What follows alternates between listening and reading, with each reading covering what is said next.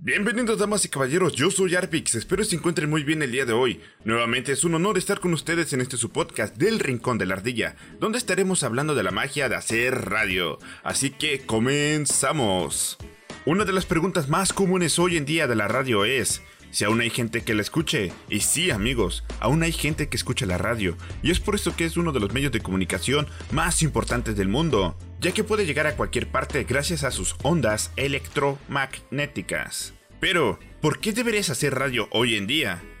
Hacer radio es una oportunidad para pensar tus proyectos en conjunto y transformar tus ideas en propuestas que te permitan desarrollar tus habilidades y gustos. Poner música, decir lo que piensas, conocer más sobre los temas que te interesen o te gusten. También puedes entrevistar a personas que admires o que tienen algo que decir y que tú y tus oyentes quieran saber.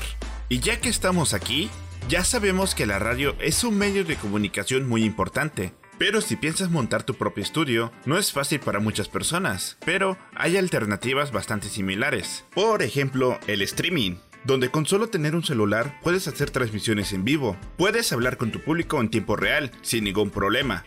Por experiencia propia puedo decir que hacer streaming es una buena opción si quieres interactuar con tu público o crear contenido, ya que es más tu estilo que estar siguiendo algunos pasos o que te gane el tiempo por alguna razón y se te corte tu segmento. Si no, es más libre porque depende de ti y no dependes de un tiempo límite y puedes organizarlo a tu manera. Por ejemplo, yo hago transmisiones en la plataforma de Twitch y comienzo poniendo música de fondo para entretener a mi público en lo que van llegando. Después de 5 minutos, inicio cambiando la escena y la categoría de mi streaming a Just Chatting, donde hablo con mis seguidores. Una vez pasando 15 o 20 minutos, procedo a jugar cualquier tipo de videojuego y estar platicando con el chat y así pasamos un buen rato todos juntos. Después de realizar todo este contenido, antes de despedirme, suelo dejar música de fondo y una vez acabada la canción principal, termino el stream. Pero creo que me adelanté un poco, así que... Veremos qué es el streaming o las transmisiones en directo por si tienes alguna duda de esto, así que te lo resumo rápido y sencillo.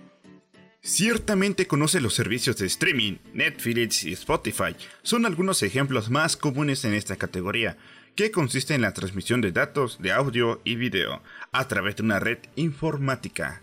Es decir, es posible consumir el contenido sin necesidad de descargarlo, lo que marca una revolución para los más experimentados en el entorno digital. Cuando hablamos de live streams, por lo tanto estamos hablando ante una transmisión de datos que ocurre de manera en vivo, como indica el término live.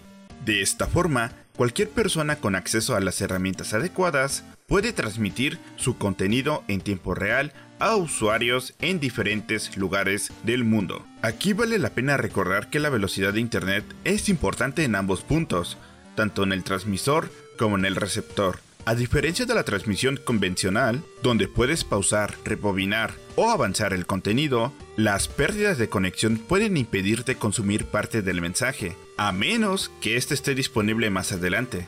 Con la llegada de Twitch en el 2011, muchas personas y creadores de contenido se dedicaron más a este medio, por lo que se les facilitaba más hacer una transmisión en vivo que un video. Ejemplo de esto, tenemos al patrón de patrones de Latinoamérica, y uno de los pioneros en usar este medio es el mismísimo Al Capone que a pesar de tener su carrera en psicología, se dedica a ayudar y dar consejos a los jóvenes de hoy en día, y sin mencionar sus grandes participaciones en la industria de los videojuegos, que fue el medio donde centró más su contenido, el cual ha sido alguien de quien admirar y seguir.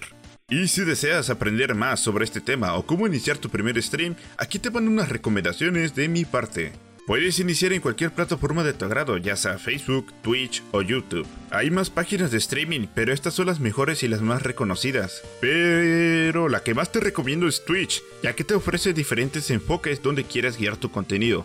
Sin en cambio, Facebook y YouTube solo se dedican a transmitir puro videojuego, pero es más fácil crecer ahí. Una vez que te hayas decidido, procura pensar un buen nombre para tu canal o personaje que quieras hacer. Una vez teniendo eso, enfócate a donde quieras dirigir tu contenido, ya sea videojuegos, arte, hablar o cocinar, entre otras. Una vez realizado esto, procura tener una buena comunicación con tu público e invítalos a seguirte en tus redes sociales. Por ejemplo, puedes seguirme en mis redes sociales como Arpix, ojito ahí con el spam, e intenta que no sea muy seguido, porque puede molestar a tus espectadores escuchándolo cada 5 minutos. Así que con cuidado. Pero espero y te haya convencido de iniciar tu primer stream ya que son unos consejos que me ayudaron mucho a crecer en este medio. Pero, en fin, llegamos al final de este podcast una vez más. Les recuerdo que pueden seguirme en mis redes sociales como Arpix, especialmente en Twitch, donde hago transmisiones todos los días.